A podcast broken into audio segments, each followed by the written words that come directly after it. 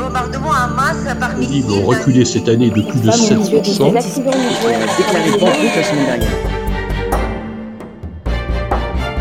L'information pour le monde suivant. Le sens de l'information. Stressé par l'actu, perdu dans la jungle des médias, accro au flux d'infos inutiles, le groupe de réflexion IMS, Information pour le monde suivant, se penche sur les enjeux actuels et futurs de l'information. Dans ce cinquième épisode, Didier Pourquerie, vice-président de l'IMS, se penche sur le sens de l'information. Dans le monde très codé de la cybernétique, l'information est cet élément qui permet au système d'échapper à l'entropie. Face au risque de désordre, elle contribue à leur donner un sens. Qu'en est-il de l'information d'actualité dans le monde médiatique? L'information qui nous parvient jour après jour, voire en flux continu, a-t-elle un sens, une signification, une direction? Eh bien, nos contemporains se le demandent de plus en plus, tandis qu'ils se trouvent submergés d'informations, soumis parfois à un véritable stress informationnel gavé de malinfos, d'infox et d'infos en boucle.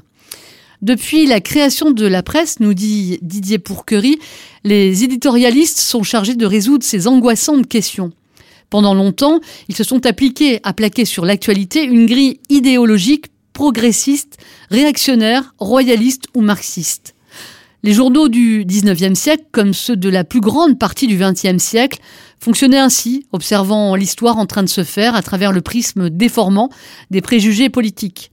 C'était bien commode. Le public, ravi, déjà acquis aux idées de son journal, trouvait dans les éditos de quoi se conforter dans sa façon de voir le monde. Les cogniticiens nomment cela le biais de confirmation. Les idées tournaient ainsi dans une boucle bien fermée. De quel sens parle-t-on aujourd'hui? Le citoyen submergé d'informations souhaite avant tout les comprendre. Relisons ce qu'écrivait Edgar Morin en 1997. Il faudrait aussi savoir méditer et réfléchir afin de ne pas subir cette pluie d'informations nous tombant sur la tête, chassée elle-même par la pluie du lendemain et ainsi sans trêve, ce qui ne nous permet pas de méditer sur l'événement présenté au jour le jour, ne nous permet pas de contextualiser et de le situer. Réfléchir, c'est essayer, une fois que l'on a pu contextualiser, de comprendre, de voir quel peut être le sens, quelles peuvent être les perspectives. Encore une fois, pour moi, la ligne de force d'une sagesse moderne serait la compréhension.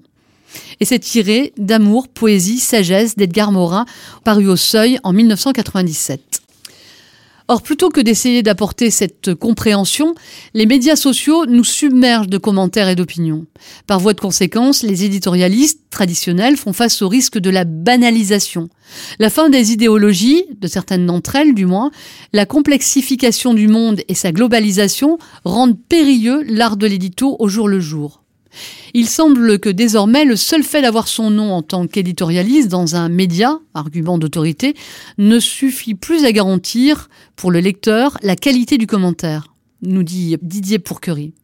Nous vivons dans un monde où la défiance, méfiance généralisée, est omniprésente face aux médias en général et aux éditocrates en particulier.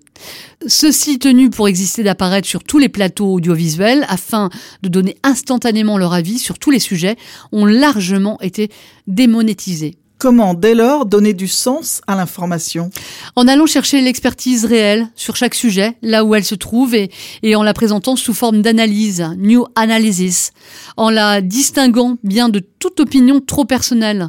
Enseignants, chercheurs spécialisés, chercheurs analystes d'organismes de recherche et de think tank, professionnels d'un secteur doivent être mobilisés pour cet exercice, à condition qu'ils jouent la transparence sur leurs liens d'intérêt, bien évidemment.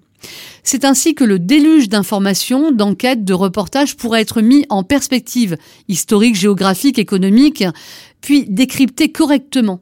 Cela demande de la part des commentateurs d'accepter de redevenir des journalistes spécialisés, menant un travail de recherche et de validation de sources d'expertise, puis de partage de cette expertise de la façon la plus accessible possible. Un travail de journalisme finalement.